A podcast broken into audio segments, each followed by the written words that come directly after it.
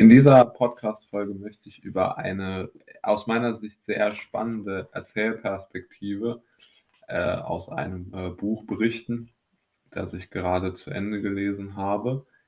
Und es ist wieder mal das Buch äh, Die unerträgliche Leichtigkeit des Seins. Aber interessanterweise möchte ich hier eigentlich nur ähm, auf eine Erzählperspektive hindeuten, beziehungsweise auf eine grundsätzliche Überlegung, die der Autor hier gemacht hat.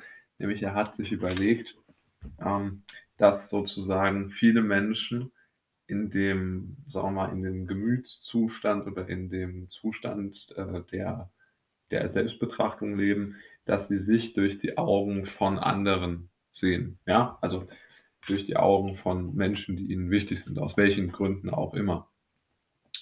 Und besonders beeindruckend äh, ist hier ein äh, junger Mann, der seinen Vater nie zu Gesicht bekommen hat oder zumindest sehr, sehr wenig äh, Kontakt mit ihm hatte. Also im Grunde genommen gar keinen, zumindest jetzt keinen Vater-Sohn-ähnlichen Kontakt. Und äh, er wollte sozusagen immer haben, dass der Vater einen Blick sozusagen auf sein Leben wirft und es für gut befindet. Und er unternimmt da wirklich alle erdenklichen Versuche, und aus meiner Sicht ist es besonders interessant, dass ja hier sehr viele Sachen zusammenkommen. Denn zuallererst einmal hat man natürlich die Erwartung hier mit einfließen lassen, dass man sagt, naja, der Junge hat ja auch ein Recht, dass sein Vater sich um sein Leben irgendwie kümmert.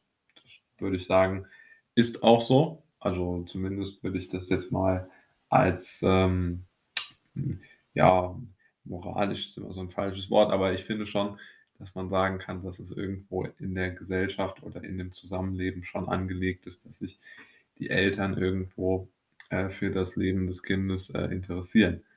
Und natürlich dem zweiten Aspekt, dass er ähm, diese, dass, dass der Sohn ähm, die Augen des, des Vaters natürlich auch jetzt im übertragenen Sinne deshalb haben möchte, um äh, ja, so in gewisser Weise eine Richtung äh, zu bekommen in sein Leben. Denn er sagt ja auch äh, zum Beispiel, dass er gerne hätte, dass äh, der, der Vater sein Leben irgendwo für gut äh, befindet. Und ich denke, das ist natürlich sehr, sehr schwierig, wenn man gar keinen wirklichen Kontakt hat, ähm, das zu erreichen, aber sich nach diesem Kontakt sehnt, weil in der, ähm, in, dem, in der Geschichte lernt man sozusagen, dass der Junge bei seiner Mutter nie so richtig angekommen ist und nie ein gutes Verhältnis so wirklich zu ihr hatte und vor allen Dingen es nicht ertragen konnte, wenn die Mutter schlecht über den Vater, der nie da war und der auch, wie man erfährt, gar kein Interesse an seinem Sohn hatte, aber trotzdem irgendwo und trotz all dieser Dinge wollte er seinen Vater äh, nicht aufgeben und er wollte immer nur, dass äh, sein äh, Vater einen Blick auf sein Leben warf. Und zum Ende hin des Textes ähm, ist es dann so, dass, um das vielleicht etwas zu, ähm, zu zitieren, sagte man dann, das Schicksal hatte ihr Leben symmetrisch gemacht. Das ermutigte ihn, seinem Vater einen Brief zu schreiben. Er erbat keine Antwort. Er wollte nur, dass Thomas einen Blick auf sein Leben warf. Und auch hier äh, finde ich das ganz beeindruckend, weil natürlich der äh, Vater hier eine große ähm, ja, äh, Rolle dann nochmal gespielt hat, weil es ihm sehr gut gefallen hat, dass er erfahren hatte, dass äh, er, also der Sohn auf dem Land lebt und der Vater jetzt auch.